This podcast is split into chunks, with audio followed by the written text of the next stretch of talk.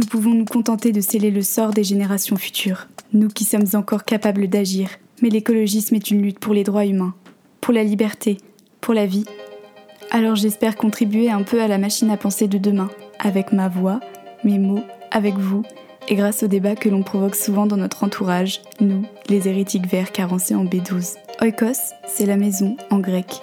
Parce que la maison n'est pas celle dans laquelle on s'enferme pour ne pas voir les problèmes du dehors, mais celle qui respire avec nous et qu'on appelle terre. Parce qu'avec elle, on peut construire un grand foyer, inclusif, bienveillant, moins riche de superflu et davantage empli d'humanité. Oikos est à la racine du mot écologie, comme nous sommes à la racine de ce nouveau foyer. Nous vivons dans un monde aux crises multiples, et si elles sont devenues normalité, c'est sûrement nous, humains, qui sommes en crise. Oikos est une feuille de brouillon, une boîte à idéal, un sac à colère au service de l'écologie.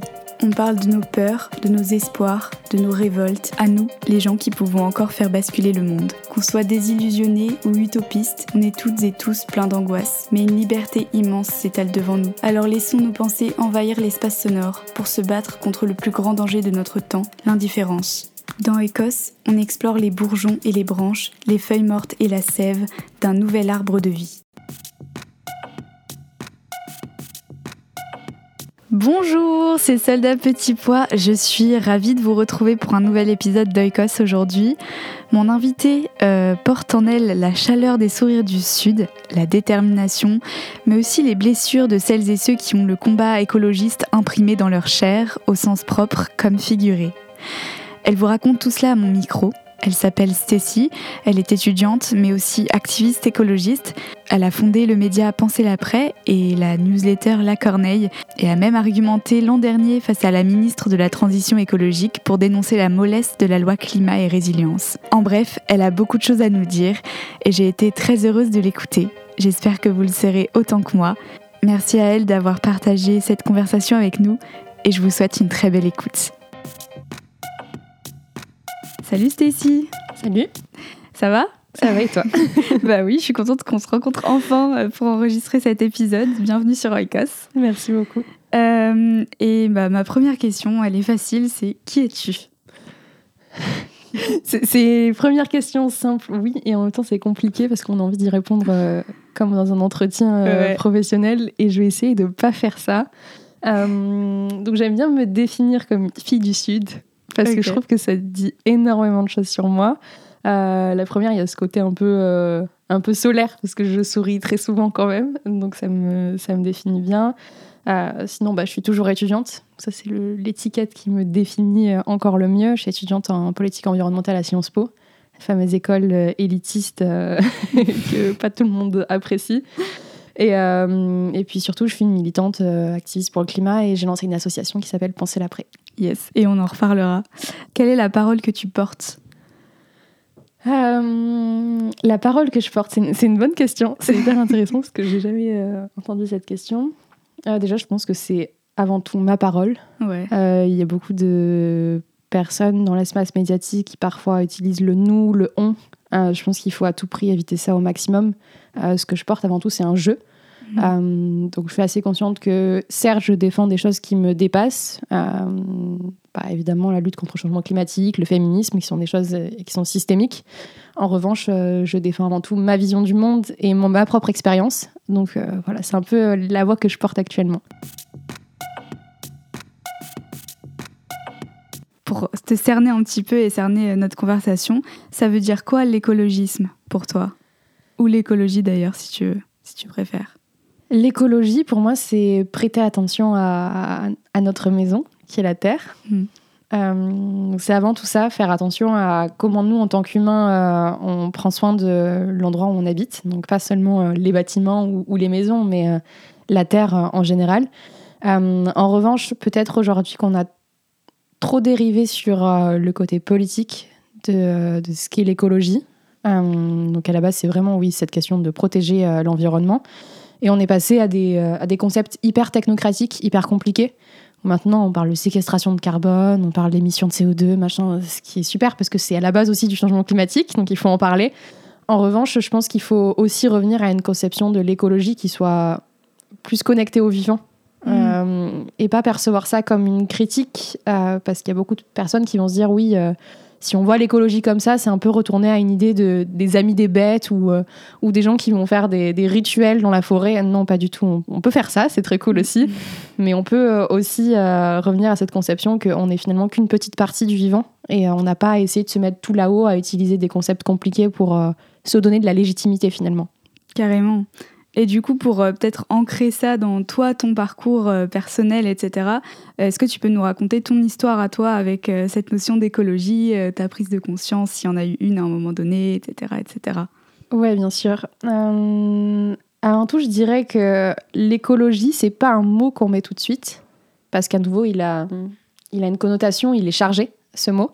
On commence à s'engager avant tout parce que ça touche à notre vie personnelle. Euh, bah, moi, personnellement, ça a été euh, l'endroit où j'ai grandi, puis ensuite la maladie que j'ai développée, puisque j'ai grandi dans une petite ville qui s'appelle Berlétan. C'est dans le sud de la France, entre Aix et Marseille. Et il se trouve que cette ville a une usine pétrochimique et que l'étang lui-même est la deuxième concentration de sites Céveso en France. Donc, les sites Céveso, mmh. c'est des, sites avec une norme industrielle assez élevée, donc c'est des sites à haut risque. Et, euh, et à mes 18 ans, j'ai commencé à avoir des symptômes, à être malade. Donc au début, évidemment, tu te dis, euh, c'est rien, j'ai un petit coup de mou, euh, ça va passer. Et il s'est trouvé que maintenant, bah, ça fait à peu près 6 ans que je suis malade. Donc ça a commencé avec des symptômes sur mon système digestif, puis mes articulations du bas du corps. Donc c'était des grosses périodes d'inflammation. Parfois, je pouvais plus marcher. Enfin, je perdais du, beaucoup de poids. Et donc, je suis allée dans des hôpitaux, je suis allée voir beaucoup de médecins. Personne n'a su me dire ce que j'avais. Le seul truc qu'on m'a dit, c'était que bah, finalement, c'était une maladie euh, chronique inflammatoire. Donc, j'ai fait des recherches sur euh, mon mode de vie d'abord, parce que bah, c'est euh, un peu ce qu'on nous mettait en tête manger, bouger, et puis vous irez bien. Donc, j'ai essayé de manger bien, j'ai essayé de bouger bien aussi, et ça n'a pas suffi. Donc, au bout d'un certain moment, tu regardes aussi l'environnement dans lequel tu es. Et, et, puis cette usine qu'on m'avait vendue comme un truc super à l'école quand j'étais petite, ou même quand en étant adulte, parce que c'était une opportunité économique pour la communauté, machin, le truc classique je me suis rendu compte qu'en fait, ça avait un impact, non seulement sur l'environnement, mais aussi sur la santé des, riverains, des personnes qui habitaient à côté, dont je faisais mmh. partie. Et euh, je suis tombée sur une étude notamment qui montrait que autour de l'étang, donc euh, c'est une zone qui est plus large que ma ville, on avait un taux de cancer qui était deux fois supérieur à la moyenne nationale, notamment chez les femmes. Et là, je me suis dit, ben, il y a un souci. Mmh. Parce que bah, il a fallu que moi-même je sois malade, que moi-même j'aille me poser des questions et que je commence à faire des recherches, déjà pour tomber là-dessus. Donc en quelque sorte, c'était un peu euh, quelque chose qu'on avait foutu sous le tapis et dont personne ne parlait, dont personne ne voulait être conscient.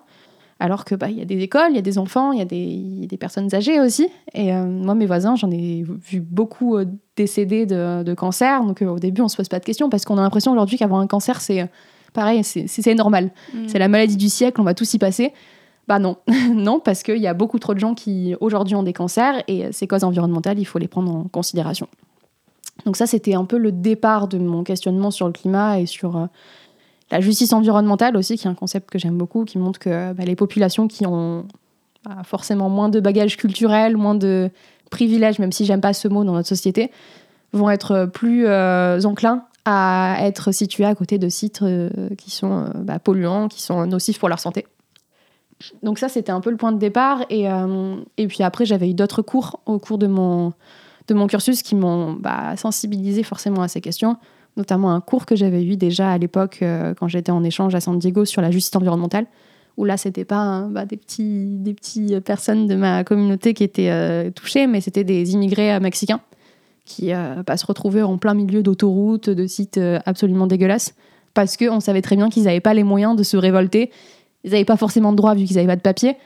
Donc ils étaient là à tout recevoir alors qu'ils contribuaient quand même euh, à la richesse du pays. C'était des personnes à part entière, mais tout le monde s'en foutait. Donc après, je me suis lancée dans, dans un master à Sciences Po en politique environnementale. Et, euh, et puis au départ, bah, tu penses que c'est le gouvernement qui, qui va faire changer les choses parce que tu as vachement cette idée de... Ouais, c'est le, le, gouvernement euh, par le peuple, pour le peuple, avec le peuple, quoi. Et en fait, pas du tout. Tu te rends compte que bah, si ça avait été ça bah, ma communauté, ma ville aurait été protégée, ou en tout cas, on aurait essayé de nous protéger. Ce qui n'a pas été le cas. Euh, donc, euh, au bout d'un moment, tu es un peu énervé et euh, tu tombes dans l'activisme et tu as envie d'aller secouer ces gens qui se sont un peu endormis aussi sur sur leurs valeurs et qui ont, qui ont oublié que bah, leur rôle, c'était de protéger les citoyens. Ouais. Donc ouais, c'est hyper intéressant ton parcours parce que finalement tu l'as presque vécu dans ta chair cette prise de conscience et, euh, et ensuite euh, de passer par euh, différents espoirs et justement cet espoir politique qui est vite déçu quand, quand, on se penche un peu sur le sujet. et du coup ensuite tu as fondé Penser l'après. Est-ce que tu peux nous en parler et nous dire qu'est-ce que c'est, nous raconter un peu ce que vous faites? Ouais, c'est marrant parce que penser la prise, ça vient aussi d'une crise. Donc euh, mon engagement en côté environnemental, ça vient de ma crise personnelle, à nouveau comme tu l'as dit dans ma chair. Et euh, penser l'après, c'est la crise qu'on a toutes et tous vécue en principe, qui s'appelle le Covid-19, encore celui-ci. Et, euh, et, je dirais que comme beaucoup d'étudiants, je me suis retrouvée avec bah, déjà plus de temps de dispo, moins de distractions, parce que bah, on a au quotidien envie d'aller euh, prendre des verres avec des potes, envie d'aller voir un film au ciné, machin. Donc ça réduit le temps euh, de libre, le temps qu'on a aussi pour s'ennuyer et pour réfléchir à des choses qui nous dépassent parfois. Donc là, pour une fois, j'avais ce temps-là. Et, euh, je me suis retrouvée à vouloir avoir des, informations sur le climat, sur la, pandémie aussi, parce que forcément, on voulait toutes et tous comprendre ce qui était en train de nous arriver. C'était un truc totalement dingue. Et en allumant ma télé ou en regardant les journaux, en allant sur le web, je me retrouvais face à des médias qui passaient totalement à côté de leur devoir d'information. Parce que bah, déjà, on avait des experts qui étaient super, hein, je vais pas les critiquer parce qu'il y en a beaucoup que j'admire, mais qui utilisaient un langage qui était beaucoup trop compliqué pour que ça puisse euh, aller dans les oreilles de l'ensemble de la population et qu'ensuite ce soit vraiment euh, bah, compris. Parce que quand tu utilises un certain niveau de langage, tu sais très bien qu'il y a une partie de la population qui va être mise de côté. Donc euh, que ce soit conscientisé ou pas, le problème était là. Et ensuite, on avait un deuxième enjeu, c'était bah, que finalement, cette crise, on en parlait beaucoup, mais on en parlait uniquement euh, vu du prisme euh, économique ou sanitaire. Je comprenais ça très bien parce que bah, y avait des entreprises, il y avait des gens qui allaient perdre leur taf, il y avait des personnes qui mouraient aussi de cette maladie. L'aspect sanitaire était totalement justifié. En revanche, on prenait plus du tout le temps de parler euh, bah, d'environnement. Mm. On parlait plus de relations internationales. C'était un peu comme si le monde tout autour avait cessé de tourner et que bon, on se disait on verra plus tard, ça c'est la priorité. Ouais. Et en même temps, c'est ce qui nous a conduit dans des situations actuelles où on voit que ben, on va de crise en crise, crise économique, aujourd'hui crise sanitaire, et on se dit que le climat c'est un peu la menace lointaine euh, qu'on traitera quand on aura un peu plus de temps. Bah, malheureusement, les crises s'enchaînent, donc on n'aura jamais plus de temps, et l'environnement c'est aussi une crise. Mm. Donc je me suis dit comment est-ce que à mon petit niveau je pourrais faire avancer les choses? Et, euh, et la solution que j'ai trouvée, c'était bah, d'essayer de pallier à ce manque d'informations qu'on avait dans les médias en créant une série de webinaires qui s'appelait Penser l'après Covid-19. Donc j'ai invité des experts que j'admirais, des gens euh, très cool euh, comme Jean Covici, Laurence Tubiana. Et je leur ai posé des questions plus terre à terre. Parce que bah, déjà, j'avais pas euh, cette pression de, des audiences. J'avais pas besoin de poser des questions sensationnelles pour le côté putaclic de la chose. Mm. Et le deuxième, c'est que forcément, je posais des questions qui allaient m'intéresser dans mon quotidien, mm-hmm. contrairement à des personnes qui peuvent parfois être déconnectées parce qu'ils ont d'autres enjeux derrière, ils ont des entreprises à faire tourner ou, ce genre de choses. Ça, c'était le départ de Penser l'après. Euh, ensuite, face à l'engouement euh, aux centaines de personnes qui m'ont envoyé des messages en mode bah, qu'est-ce que tu vas en faire de cette initiative? Euh, Au départ, bah, je voulais rien en faire. Je voulais juste que ce soit le temps d'une pandémie, un confinement, et puis après, je retourne à ma vie. quoi. Et ça s'est pas passé comme ça. Et ça finalement, se passe jamais comme prévu. non, ça se passe jamais comme prévu. Et heureusement, heureusement parce que si, si tout était planifié et que tu pouvais dire bah dans six mois, un an, je serai exactement là, ce serait pas, ce serait pas marrant. Et je me suis retrouvée à lancer une première vague de recrutement avec euh, huit personnes qui ont rejoint l'équipe. On s'est posé des questions déjà sur euh, bah, l'ambition de penser l'après. Un truc qui était clair, c'est qu'on ne voulait pas devenir un média écolo ou ce genre de truc, parce qu'il y en avait déjà qui le faisaient très bien. Et euh, mine de rien, ça apportait pas assez de solutions et de billes pour qu'on puisse vraiment changer les choses. Donc on voulait avoir ce côté intersectionnel, systémique, en mettant en avant bah, le lien qu'il pouvait y avoir entre les questions climat, questions de féminisme, de lutte sociale, et montrer que s'il y avait un problème en endroit, c'est qu'il y avait une interconnexion avec d'autres sujets à un autre endroit et qu'il fallait seulement les visibiliser, mm. finalement. Donc on a lancé une deuxième euh, série de webinaires qui s'appelait Penser l'après-patriarcat, où toujours bah, on parlait de patriarcat évidemment, donc euh, masculinité, euh, écoféminisme aussi. Et aujourd'hui on est 40 bénévoles. On s'est un peu détourné de cette vision média, puisqu'on fait plus de webinaires ou ce genre de trucs. Mais on a une méthodologie qui est basée sur trois piliers, l'éducation, l'inspiration et l'action avec cette idée que bah, d'abord il faut éduquer, donc montrer tout ce qui euh, merde dans notre système. Ensuite, il faut inspirer, parce que la première étape peut être hyper déprimante. Donc l'inspiration, c'est vraiment dire pas de panique, les chouchous, ça va bien se passer. Il y a déjà des gens qui sont sur la question et qui se bougent pour faire changer les choses. Donc ça, ça va, c'est le moment où on reprend un peu du, du poil de la bête. Et la dernière partie, l'action, c'est pour dire ok, vous êtes conscient qu'il y a des choses qui vont mal, qu'il y a des gens qui se bougent. Maintenant, vous aussi, il faut vous bouger parce qu'il euh, nous faut ce seuil critique finalement de personnes qui sont engagées pour faire basculer le système et inverser le rapport de force. Donc ça, on, le fait notamment avec euh, un programme en ce moment qui s'appelle la Mission Élysée sur les élections présidentielles, où là, l'objectif, c'est de faire en sorte que les jeunes euh, se réintéressent à la politique de diverses manières, que ce soit en allant dans un parti, ça c'est leur choix, ou en militant, ou en intégrant des associations, ou en allant voter, tout simplement, parce qu'il y a beaucoup de jeunes maintenant qui votent pas. Et voilà, c'est faire le lien aussi entre ces questions euh, d'environnement, de société et la démocratie, qui finalement est un enjeu qu'on n'a pas forcément lié à ces, euh, à ces questions-là, mais qui est primordial. Ouais, en fait, la question du, du lien, faire du lien entre tous ces sujets et aussi entre les gens, etc., et les connecter, c'est en fait c'est un peu ça qui est à, la base de tout, quoi. Ouais, c'est marrant parce que l'écologie c'est aussi une question de lien, euh, donc c'est on y revient toujours finalement. Et oui, j'ai l'impression que tu t'adresses aussi euh, beaucoup aux jeunes, enfin toi et à travers euh, ce que tu fais et tes, diverses actions. Euh, et un peu pour me faire l'avocat du diable, pourquoi, pourquoi les jeunes et pourquoi est-ce qu'on est qu'on fait pas un peu reposer la responsabilité de tout ça sur les épaules des jeunes? D'abord, les jeunes, je pense que c'était parce que c'était une évidence. Enfin, je suis une jeune, 25 mm. ans, donc je serais toujours plus à même de m'adresser à des personnes qui ont le même âge ou qui ont à peu près la même expérience du monde que moi, mhm. même si évidemment il y a des disparités en fonction du milieu d'où on vient, etc. Mais forcément, les codes que je vais utiliser pour communiquer, les outils que je vais utiliser pour euh, militer et pour m'engager, ça va pas être les mêmes qu'une personne qui a 20, 30, 40 ans de plus que moi. Donc ça, déjà, il faut en être conscient que on n'est pas forcément la meilleure personne pour s'adresser à toutes les cibles. Mm. Euh, on peut être très bien conscient que, euh, bah oui, euh, ceux qu'on appelle aujourd'hui des boomers sont essentiels dans la lutte pour, contre le changement climatique. On ne va pas pouvoir changer le monde sans eux. En revanche, bah, il y a peut-être des personnes qui sont mieux positionnées que moi. Euh, je pense notamment à, en effet à un Jean Covici ou à une Laurence Subana qui bah, sont beaucoup plus vieux que moi. Mm, mm. Euh, et, malheureusement, encore dans ces sphères plus âgées, on a cette vision de jeunesse égale incompétence. donc il y a parfois ce manque de légitimité qui peut y avoir dans nos discours. On peut paraître trop ouais, trop naïf, euh, trop en colère, euh, pas assez de recul, euh, trop déconnecté des réalités finalement que vivent les personnes qui travaillent au quotidien dans certaines industries, dans certains mondes. Donc je pense qu'il faut vraiment créer des synergies entre ce type de porte-parole et notre génération pour montrer que oui, si on veut faire changer les choses, il va falloir se serrer les coudes. Mm. Et, c'est pour ça que le mot boomer, beaucoup de, de gens s'offusquent quand on l'utilise. Mais avant tout, je pense que c'est un mot qui se veut provocateur provocateur dans le sens où évidemment il y a tout l'imaginaire qui va avec, euh, où on se dit euh, oui on les prend pour des vieux cons, mais pas du tout. En fait, ce qu'on essaye de dire c'est vous avez pas compris que vous avez un pouvoir qui est immense. C'est vous qui êtes à, ces positions qui sont cyclées aujourd'hui pour faire basculer les choses. Donc arrêtez de vous cacher, venez avec nous, on va venir avec vous également, on va pouvoir faire basculer les choses comme ça.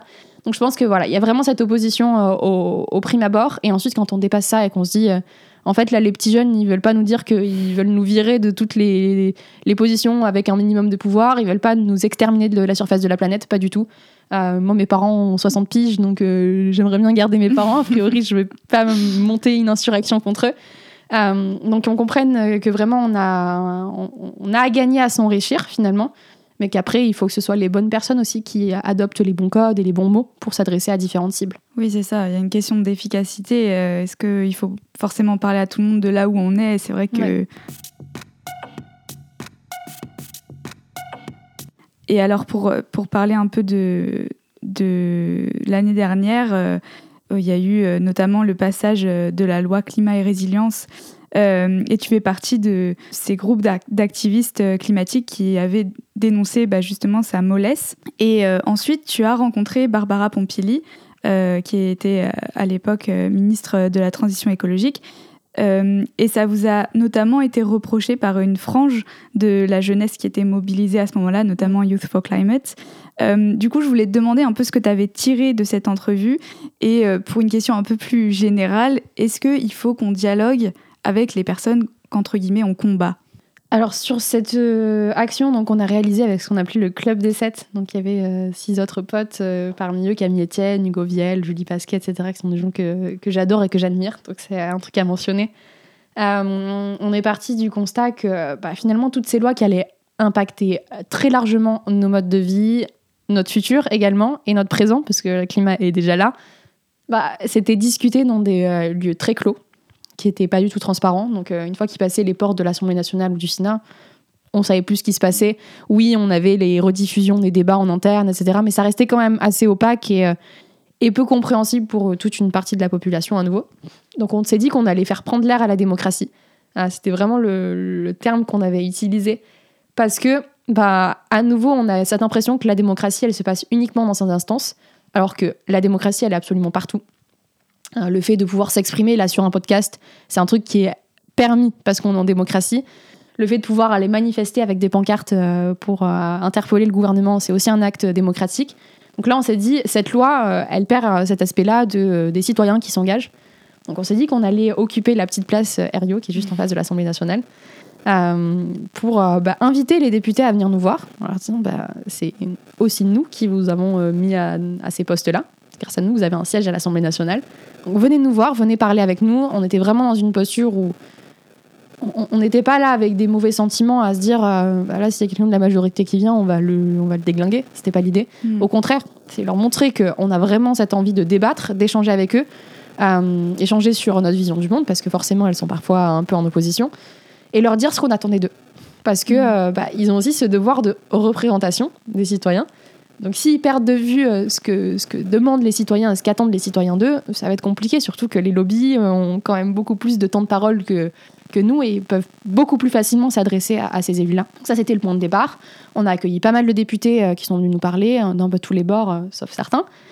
on a énormément de citoyens qui sont venus nous voir. Au bout d'un moment, on a eu une exposition médiatique parce que bah, c'était un nouveau moyen un peu de, militer. On a parfois mmh. détourné les codes même de la, de la crise sanitaire. On, on a interdit de nous rassembler.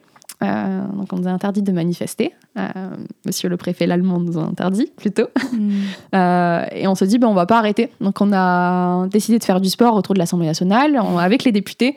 On faisait des pompes, on faisait des tours de vélo, c'était n'importe quoi. Pour contourner l'interdiction, pour que ça soit plus un, rassemblement, mais tout à fait. Ça n'a pas forcément fonctionné puisqu'on s'est quand même pris des amendes, mais, mais on a réussi. Et au final, on a été accompagné par notre affaire à tous et leur, euh, leur juriste. On a gagné euh, l'appel sur la décision du préfet. On a pu à nouveau retourner manifester sur la place et continuer notre truc pour les, les semaines restantes. Euh, et il se trouve qu'à un moment donné, bah oui, on a été invité par Barbara Pompili.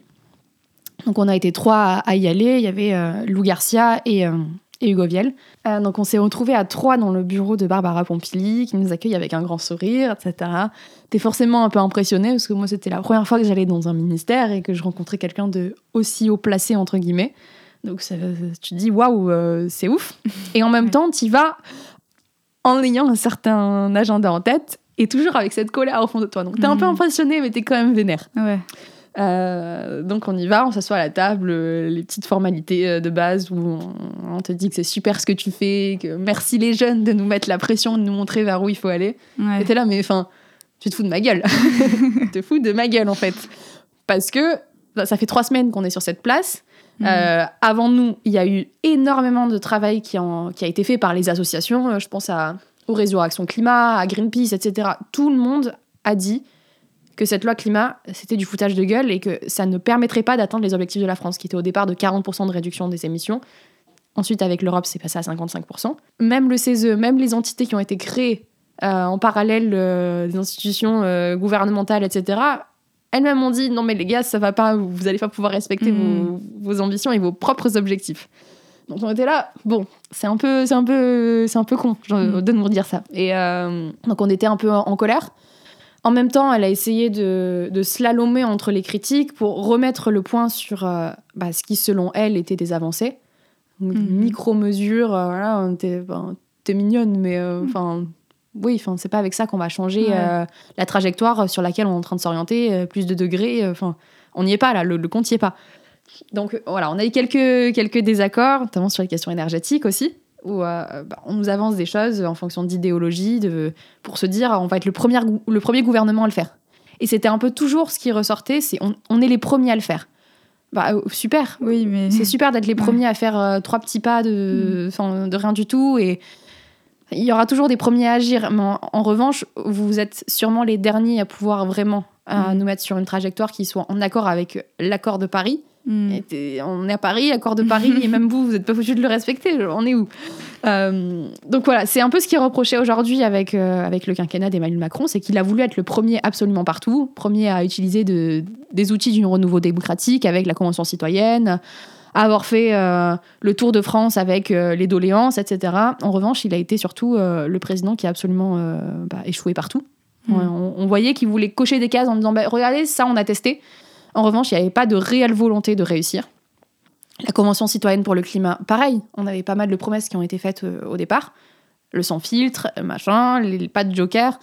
Au fur et à mesure on- qu'on avançait, on s'est rendu compte que c'était pas le cas.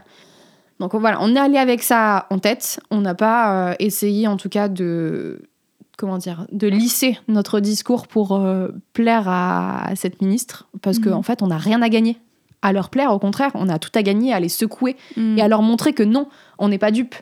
Donc, en effet, après, il y a une organisation qui se trouve être Youth for Climate qui nous a attaqués. Et en même temps, j'ai envie de dire, bah, on a trouvé un, action, un moyen d'agir qui était cette permanence. On a pu ensuite aller échanger avec Bar- Barbara Pompili, ce qui n'est pas toujours donné à tout le monde. Et on n'a pas forcément beaucoup d'opportunités de parler à ces gens de tout là-haut qui prennent énormément de décisions pour nous. Mm. Donc moi, je trouve que c'était une bonne chose, dans le sens où, euh, oui, je crois euh, encore qu'il faut débattre avec tout le monde, euh, dans la limite évidemment de, de ce qui est faisable et de ce qui est euh, nécessaire. Typiquement, les, les gens racistes, j'irai pas parler avec eux parce que 'fin, on n'a pas la même vision du monde, etc. Là, il y a quand même, en apparence, une certaine volonté de faire des choses, même si dans les faits, c'est pas le cas. Il y a cette petite volonté, il y a encore une petite flamme sur laquelle on peut aller souffler pour Mhm. essayer de lui donner un peu plus de, de, de hauteur. Donc on s'est dit, on va quand même y aller, en gardant toujours cette ligne euh, très précise entre nous. non, on va pas aller faire le jeu euh, des puissants. Et il se trouvait que euh, ouais, Youth for Climate avait fait un accord de on va pas parler avec le gouvernement euh, parce que ça sert à rien, machin. Bah, il se trouve qu'actuellement, qui a le pouvoir, qui est-ce qui fait les lois? Bah, Jusqu'à présent, c'est pas les citoyens, c'est pas les militants, c'est pas les activistes. Il faut arrêter de tourner autour du pot. On peut ne pas être d'accord sur les moyens d'agir, on a le même objectif. Donc pourquoi est-ce qu'on perd du temps à se taper sur la tronche? Pour Mm. moi, c'est totalement stupide parce que ça renvoie encore une fois cette image aux personnes qui aujourd'hui essaient de nous diviser. Oui, il y a moyen de le faire. Il y a moyen de, de les faire s'entretuer, euh, gagner encore un peu de temps, euh, continuer le business as usual. Et euh, bah, c'est ce qu'ils ont réussi à faire parce qu'en apparence, on avait l'air d'être totalement en désaccord les uns avec les autres alors qu'on a le même Mm. objectif. Pour passer sur un total autre sujet, euh, j'ai lu un entretien très intéressant euh, de toi euh, sur le média Bon Pote où tu parlais d'écoféminisme qui est un spectre de pensée qui m'est vraiment très cher. Si tu devais nous donner ta propre définition de l'écoféminisme, ce serait quoi? Alors sur l'écoféminisme, j'étais tombée sur une image que je trouvais assez cool. Euh, c'est l'image du ru- ruban de Mobius. Euh, donc c'est une espèce de ruban. euh, on a l'impression qu'il y y a deux faces, mais en fait il y en a qu'une. Enfin c'est assez. Je Ok. vous invite à aller voir. et, et pour moi c'est l'image qui représente parfaitement l'écoféminisme. Parce que d'un côté, donc, on a la nature qui est jugée comme féminine, qu'on peut aller posséder, qu'on doit absolument dompter. Et de l'autre côté, on a la femme qui est jugée très proche de la nature, euh, un peu faiblarde, machin, et qu'on devrait à nouveau aussi dominer. Euh, donc euh, on se permet de, de dominer ouais, la femme parce qu'elle serait euh, reliée à la nature, et la nature parce qu'elle est féminine et parce qu'on la perçoit comme quelque chose qu'il faut absolument euh, ramener à sa condition euh, inférieure. Quoi. Hmm. Donc ça c'est ma définition. Mais c'est c'est hyper intéressant comme, comme spectre et ça, ça prend de l'essor. Enfin, je sais pas si tu as cette impression aussi là, mais j'ai l'impression qu'on en parlait très peu il y a quelques temps et que c'est en train de, de quelque part se démocratiser et qu'il y a beaucoup de saisies de, de ce terme-là. Donc, euh, est-ce qu'il est saisi pour être détourné à certains égards euh, ou est-ce que c'est une bonne chose? Je sais pas, mais je sais pas si tu as cette impression-là. euh. Alors oui, il y a un peu de médiatisation et plus de personnes qui se saisissent de, de ce concept d'écoféminisme. Euh, ce qui est assez fou, c'est que le concept a été théorisé, ou en tout cas, il y a ce mot qui a été mis euh, en France par euh, Françoise Daubonne. En revanche, là où il a été le plus actif, c'est aux États-Unis, Mm. avec euh, les mouvements autour du, du nucléaire, etc. Donc des femmes qui voulaient souvent protéger leur communauté, la santé de leurs enfants. en France, ça a mis beaucoup plus de temps parce qu'il y avait aussi bah, la vision un peu matérialiste de on ne naît pas femme, on le devient, mm. qui voulait rejeter à tout prix l'essentialisation qu'on peut retrouver parfois dans, dans l'écoféminisme si on n'essaie pas de creuser plus que ça. Mm. dans le sens où ou par l'écoféminisme, on peut essayer de, de faire comme si la femme, euh, elle avait certaines caractéristiques, euh, donc elle est plus proche du monde naturel, euh, les petites fleurs, machin. oui, il y a peut-être des femmes qui sont comme ça, mais c'est pas une généralité. en revanche, ce que je trouve intéressant avec l'écoféminisme, c'est que ça remet en cause un peu un des, un des objectifs, ou en tout cas un des, un, un des trucs vers lequel devrait tendre la femme, qui est aujourd'hui un modèle masculin. Euh, mm. c'est-à-dire, euh, oui, qui rejette totalement cette part euh, qui serait connectée au, vivant. une forme de réussite aussi qui est vachement basée sur l'oppression d'autres personnes, ou en tout cas, il faut dominer. Mm. là, c'est dire, ben, en fait, peut-être que ces traits qu'on attribue aujourd'hui aux femmes, qui sont plus naturels, plus doux, plus basés sur l'empathie, c'est peut-être ce vers quoi on, on, devrait essayer de tendre.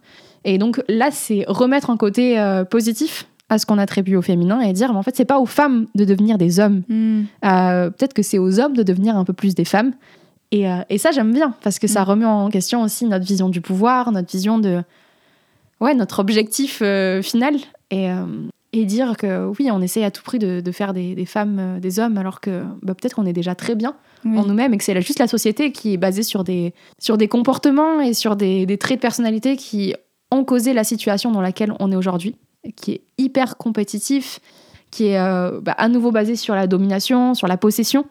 Et le capitalisme, c'est exactement la même chose. Si tu veux être au top de l'échelle, si tu veux te faire de la thune, tu as absolument intérêt à faire travailler d'autres personnes pour toi. Tu as absolument intérêt à aller détruire la nature parce que bah, ça rapporte à nouveau de la thune. On voit très mhm. bien aujourd'hui les entreprises qui se portent le mieux. Coucou Total, euh, bah, c'est des entreprises qui sont absolument néfastes pour l'environnement, pour les humains. Donc, euh, enfin, il faut qu'on change de, de, moyen de, concevoir le pouvoir et, et, euh, et, ce vers quoi on tend. carrément. C'est en ça que c'est hyper, euh, hyper profond et intéressant au-delà de ouais si on gratte pas la surface un peu superficielle tu te retrouves dans des considérations effectivement essentialistes mais ce que tu viens de dire là c'est pour, pour moi c'est vraiment le, le pouvoir de l'écoféminisme et puis il y a le côté spirituel aussi dans l'écoféminisme qui mm. fait parfois peur Ouais, ouais. Parce qu'il y a une partie de l'écoféminisme qui se tourne un peu vers euh, une déesse euh, voilà, qui serait euh, très reliée à la nature, un, peu des rites païens. Mm. Et, et, donc, il y en a qui utilisent ça pour décrédibiliser totalement le mouvement et qui n'essayent pas de reconnaître les apports que ça pourrait avoir mm. bah, sur l'écologie, même, parce que mm. même au sein des mouvements écolos, même dans nos sphères qui sont censées être déconstruites et un minimum au fait des oppressions, que ce soit environnementales ou sociales, il y a encore beaucoup de problèmes. Hmm. Et, euh, et aujourd'hui, je pense que ce terme fait peur parce que bah, déjà, il y a féminisme dedans. Écologie, ça nous va parce qu'on peut le relier à des choses qui sont très techniques, très scientifiques, très masculins. Hmm. Euh, alors que si on parle de féminisme, oh là là, c'est les sciences sociales. C'est encore des bonnes femmes euh, qui essayent de faire comprendre que c'est les hommes qui sont à la base de tous les problèmes du monde. Hmm. Qu'est-ce qu'elles nous veulent? Ben non, c'est pas ça. Et, et l'écoféminisme, je pense qu'il il est aussi orienté pour les hommes, dans le sens où bah, il y a beaucoup d'hommes qui souffrent aussi de ce système, de toujours vouloir être dans la compétition, de toujours vouloir être dans cette euh, bah, masculinité qui peut être toxique. Donc c'est leur dire, bah, si vous avez des traits de caractère et traits de personnalité aujourd'hui qui sont reliés à ce qu'on appelle du féminin, en fait c'est peut-être bien et il faut peut-être le cultiver et arrêter de vous mettre la pression. Et, euh, hmm. et c'est pour ça parfois que certains courants qu'on a aujourd'hui dans les milieux écolos, qui sont très basés à nouveau sur le côté énergie, transition énergétique. C'est super parce que ça permet de mettre le débat sur la table, donc euh, top. En revanche, sur le plan social, euh, on passe totalement à côté de, bah, de ce qu'il faudrait faire. Parce que bah, la transition, c'est pas uniquement une question de nucléaire, d'éolienne ou pas. Mm. Euh, enfin, à la limite, oui, c'est des moyens d'atteindre la neutralité carbone. sur le reste, on, on s'en fout, c'est des, des, détails qu'on doit régler mm. sur le chemin mais euh, sur comment est-ce qu'on va réussir à nouveau à faire communauté, comment est-ce qu'on va réussir à nouveau à prendre soin les uns des autres, à remettre l'humain au centre des considérations, ça, personne n'en parle. Mm. Et il y a des personnes, en effet, qui commencent à parler de l'écologie de la relation, qui recommencent mm. à penser en archipel, etc. Et ça peut paraître totalement déconnecté, totalement euh, what the fuck pour certains. Et en même temps, bah, il faut qu'ils comprennent que bah, leur vision, elle reste à nouveau hyper masculine et que l'écologie, c'est pas juste une question nucléaire, quoi. Mm. Carrément. Peut-être ma dernière question un peu spécifique sur, sur ton parcours et tout, qui est une question que je me pose souvent, c'est que par exemple, dans le podcast, j'essaye, et c'est parfois un peu compliqué, de pas interviewer que des gens qui sont ultra engagés, etc. Euh, enfin, j'ai essayé d'interviewer euh, des amis à moi. Euh, j'ai interviewé mon ancienne nourrice. Enfin, juste pour proposer d'avoir ces discussions sur l'écologie à des gens qui les ont pas d'habitude. Et j'ai l'impression que je fais ça aussi parce que les gens peuvent avoir parfois en entendant que des gens qui sont ultra à fond, engagés, militants, etc., l'impression, euh, tu vois, que c'est trop gros pour eux, ou je sais pas comment dire, où ils se disent, mais comment ils réussissent à faire tout ça, etc. Et ça peut être un peu, paradoxalement, euh, quelque chose qui paralyse. Je sais pas si tu vois ce que je veux dire, mais qu'est-ce que tu dirais à ces gens-là qui sont un peu tétanisés, qui se disent ouais non mais eux ils font plein de trucs, mais moi euh, qu'est-ce que je peux faire à mon échelle? Enfin, ça, ça me fait peur quoi à nouveau, je trouve que c'est une manière de voir qui est hyper euh, capitaliste. Parce que euh, bah, il y a cette question de la hiérarchie. vouloir faire mieux qu'une autre personne, vouloir toujours être au top. Ah, faut arrêter avec ça. Enfin, même moi qui peux paraître hyper engagée de l'extérieur, etc., il y a des moments où je suis où je suis pas bien. Je me dis, bah t'en fais pas assez. Là, il y a un tel qui a réussi à, faire tant d'actions, qui a réussi à mobiliser tant de monde. Et ce qui est l'objectif à terme, c'est mobiliser un maximum de personnes. Et, euh, et en même temps, on n'arrivera pas à changer les choses si on prend pas soin de soi. Euh, donc parfois, il faut être un, petit peu euh, centré sur soi-même, se dire bah, là actuellement, quelles sont mes limites, quelles sont bah, les choses dont j'ai envie aussi. Parce que je trouve qu'on a tendance à oublier que les gens qui sont engagés, qui sont activistes, ils le font pas uniquement dans l'espoir de changer le monde et de sauver le monde. Mm. Il y a ça, mais il y a aussi un côté kiffant. Enfin, mm. c'est forcément, je trouve qu'on va être beaucoup plus euh, efficace, beaucoup plus engagé. On va avoir ce côté euh, inspirant quand on travaille sur des sujets qui nous passionnent réellement. Donc, si c'est pas euh, aujourd'hui le climat, si c'est pas aujourd'hui question de transition énergétique qui vous passionne, bah ça se verra. Ça se verra et vous serez beaucoup moins convaincant, donc vous n'arriverez pas à toucher un maximum de personnes. Donc déjà se faire plaisir, c'est la première première chose. Et si aujourd'hui c'est pas être militant, c'est pas lancer des grosses campagnes et aller faire des marches avec des centaines de personnes, c'est pas un souci. Commencez par vous, par un truc qui va vous faire kiffer, qui vous fera du bien au quotidien, parce que de la frustration, il n'y a jamais euh, rien de bon qui, va en émerger.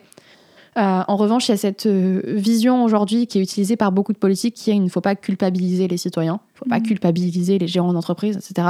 Si, on doit culpabiliser. On doit mmh. culpabiliser pourquoi? Parce qu'on est en train de tout fucked up sur cette mmh. planète. Et on doit culpabiliser quand on a des quand on a des personnes qui prennent l'avion toutes les deux semaines pour aller se faire un voyage à Dubaï, on doit culpabiliser quand euh, bah, on revient euh, des soldes avec 10 euh, sacs. Oui, on doit culpabiliser. Quand on bouffe de la viande tous les jours, oui, on doit culpabiliser. Donc il faut arrêter de faire comme si c'était quelque chose de mauvais. parce que culpabiliser, c'est aussi se poser des questions. Au départ, ce sera pas forcément le truc le plus fertile. Je suis d'accord. En revanche, sur le long terme, je pense que c'est une bonne chose. Mm. Euh, parce que bah, moi, j'ai pu le voir avec mes parents. Euh, ils consommaient énormément de viande, par exemple. Et euh, je suis pas dans cette position où je dis à tout le monde arrêtez de manger de la viande. en revanche, j'avais cette considération de je sais que ça va être mauvais pour leur santé. j'ai envie de faire attention aussi à mes parents et aussi à la planète. Donc je leur ai expliqué que bah, moi, ça m'embêtait de les voir manger n'importe quoi et de pas faire attention à eux. Et euh, au début, oui, ils m'envoyaient bouler en mode euh, arrête avec tes trucs d'écolo, euh, tu nous fais chier quoi. Mm. Et je leur ai dit, mais en fait, c'est juste parce que je tiens vraiment à vous. Et, et je trouve qu'aujourd'hui, ce combat, il est basé aussi sur un amour qui est un peu inconditionnel, c'est-à-dire qu'on aime profondément nos proches, donc on veut les protéger parce qu'on sait que le changement climatique, ça va rendre leur vie très compliquée, ça va rendre les, les vies des personnes qui vont nous suivre très compliquées également. Et on veut protéger la planète et l'environnement parce que oui, ah, il y a aussi ce côté égoïste, de, on a envie de continuer à, pouvoir apprécier un jour d'été euh, sans se dire putain, il fait 50 degrés, il y a des gens qui vont mourir là. Donc, euh, mm. les émotions, à nouveau, c'est hyper important. Euh, c'est ce qui permet de, de faire pas mal de, de, bascules finalement, parce que on va pas agir juste en se disant bah, je suis super heureux aujourd'hui, je vais aller militer contre Total. Non, mm. à un moment donné, c'est parce que tu es vénère, c'est parce qu'on t'a un peu culpabilisé, tu as un peu compris que toi aussi tu avais ta part dans tout ce joyeux bordel. Donc jouer sur ces émotions-là, je trouve que c'est hyper important et, et oui, parfois il faut culpabiliser, c'est tout. Grave. Eh ben, écoute, on arrive un peu aux questions de, fin d'épisode euh, un peu traditionnelles. Euh, la première question, c'est ma question sur l'intersectionnalité. Et du coup, dans chaque épisode, euh, on parle d'un autre combat qui n'est pas forcément lié à la crise écologique, sans se relancer sur une discussion qui pourrait durer des heures, mais juste pour évoquer et donner envie aux personnes qui nous écoutent de s'y intéresser. Toi, quel combat, de quel combat tu voudrais nous parler? J'aurais pu parler du combat féministe, parce que je suis très féministe. En revanche, je trouve qu'on commence déjà à faire des liens euh, de façon assez claire entre les, deux combats. Donc, euh, mm. il y a des personnes qui en parleront euh, mieux que moi et qui le feront très bien.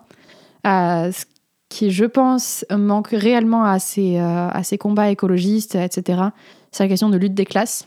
Ça mm-hmm. commence à revenir. oui, des personnes qui nous sortent des slogans du type l'écologie sans lutte des classes, c'est du jardinage. Et, et je pense que c'est vrai. Parce qu'aujourd'hui, cette question de lutte des classes, euh, je trouve qu'elle est omniprésente, même si on a l'impression que c'est un truc dépassé. On se dit, non, mais il y a une classe moyenne, machin, tout le monde a l'air à peu près dans la même situation. Non, c'est pas vrai. Il y a encore des gens qui galèrent à mettre de la nourriture sur la table de leur famille, à avoir un toit au-dessus de leur tête. Donc on n'a pas encore, euh, pas encore terminé là-dessus, parce que dans le même temps, on a des personnes, des actionnaires qui sont un max de thunes euh, pendant des, périodes de crise. Donc on n'a pas fini avec cette question de lutte des classes. en même temps, ce qu'il faut aussi comprendre, c'est que c'est un truc qui est vachement utilisé par les politiques contre les mouvements euh, écolo et, climat. Dire oui, non, mais attendez, euh, vous allez faire plus de mal à des personnes euh, qui n'ont pas beaucoup de revenus, à des personnes, des, des, classes moyennes ou, qui n'ont pas une situation aisée. ce qu'il faut faire comprendre à ces personnes, déjà, c'est que la situation et la vie de ces personnes-là, le reste du temps, ils n'en ont absolument rien à foutre.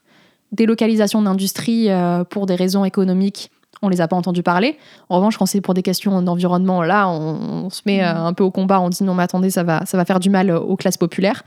Et puis, à nouveau, il faut qu'on comprenne que les gens qui vont payer pour euh, bah, l'inaction climatique actuelle, c'est pas les plus riches, c'est pas ceux qui contribuent le plus au dérèglement climatique, c'est les petits, les petits gens comme nous, en fait, mm. qui euh, aujourd'hui bah, se retrouvent enfermés dans cette logique de je dois toujours travailler plus pour m'en sortir et qui demain n'auront même pas les moyens en fait de, subvenir à leurs besoins parce que bah, on le voit, euh, le coût des, énergies est en train d'augmenter, le coût de la nourriture est en train d'augmenter. Pourquoi? Bah, Parce qu'on a un système qui est défaillant et qui est en train de mourir. Euh, donc je pense qu'il faut remettre ça sur la table et, euh, qu'on arrive à emmener avec nous les classes populaires. Parce que à nouveau, bah, moi je le vois dans ma famille, classe ouvrière. Aujourd'hui, ils pensent que si on agit sur le climat, forcément, ça va être une perte de pouvoir d'achat, ça va être un déclassement à nouveau. Euh, donc moi j'ai envie de leur dire en fait on lutte aussi pour, euh, pour vous et avec vous euh, parce que vous n'êtes pas les personnes responsables de cette situation. En revanche, vous allez en payer le prix. Hmm. C'est clair. Merci pour ce combat. Dernière question qui se contrebalance l'une et l'autre. c'est quoi qui te fait le plus peur dans tout ça? Et c'est quoi euh, pour contrebalancer ton plus grand espoir, si tu as un espoir Je pense que ma plus grande peur, c'est assez bizarre, mais c'est la peur de ne pas y arriver. Et, euh, et ça peut être à différentes échelles, ça peut être ne pas y arriver personnellement à, à, trouver l'équilibre entre euh, ces combats et, et mon bien-être personnel aussi, parce que c'est fatigant mm. de devoir constamment s'indigner. Parce que oui, on est indigné au quotidien. Une fois qu'on a mis le doigt sur tout ce qui n'allait pas, que ce soit sur les questions de féminisme, de lutte sociale ou, d'écologie, on peut plus fermer les yeux. Et donc le terme woke, à nouveau, euh, mm, mm. moi je pense qu'il faut se, le, le réapproprier. Ouais, on est woke et, euh, et, ça devient fatigant. Sauf que nous, on peut pas dormir. Donc c'est un peu la différence avec euh, toutes ces élites qui aujourd'hui ferment les yeux et, peuvent aller se reposer. Et la peur de ne pas réussir à, ouais, à entraîner d'autres personnes un peu dans le sillage et à leur faire comprendre que aujourd'hui c'est primordial de s'engager. Euh, et parfois la peur de ne pas réussir, à, bah oui, à tenir. Euh, parce que, enfin, je trouve qu'on a un niveau d'attente aussi sur les personnes engagées qui est extrêmement élevé. Mm. Et on a l'impression qu'on n'a pas le droit à l'erreur parce que euh, bah, si on n'est pas parfait, si on n'est pas l'exemple parfait de ce qu'on prône, tout de suite on n'est plus crédible. Et, et donc je pense qu'il faut remettre un peu de bienveillance aussi dans ces cercles et dire que personne n'est parfait. Et pour autant, ça fait pas de nos luttes et de nos combats quelque chose euh, qui serait pas légitime. Euh, ouais, donc c'est un peu euh, ne pas y arriver. et pour ton espoir? Pour mon espoir, bah, c'est toutes les personnes que je rencontre au quotidien. Mm. à la base, j'avais une vision un peu, un peu pessimiste de tout ça, à me dire bah, l'humain est, est, profondément mauvais. Mm. ça, c'est des expériences personnelles, etc. Et en fait, non, il y a des gens qui sont absolument incroyables. nombreux d'entre elles sont devenus des potes maintenant et et je pense que si on se laisse l'occasion d'être euh, d'être inspiré, euh, l'occasion aussi d'être impressionné parfois.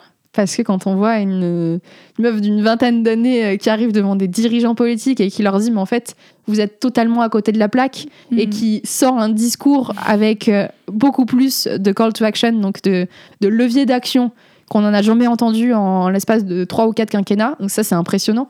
Euh, donc ouais, regardez autour de vous les, gens qui peuvent vous inspirer parce que il euh, y, a un truc qui dit qu'on est aussi la somme des cinq personnes qui nous entourent et c'est tellement vrai. Si vous vous entourez de personnes qui pensent toujours négativement, qui se laissent euh, un peu dépérir dans cette vision de non mais en tous les cas j'ai pas la main sur, sur ma destinée, vous allez finir comme eux. Mhm. Entourez-vous de personnes qui, qui, vont vous booster, qui vont vous challenger.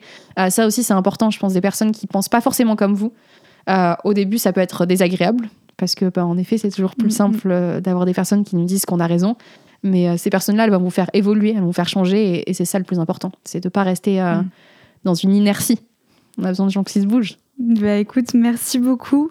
tu nous inspires en tout cas. Enfin, moi, tu m'inspires.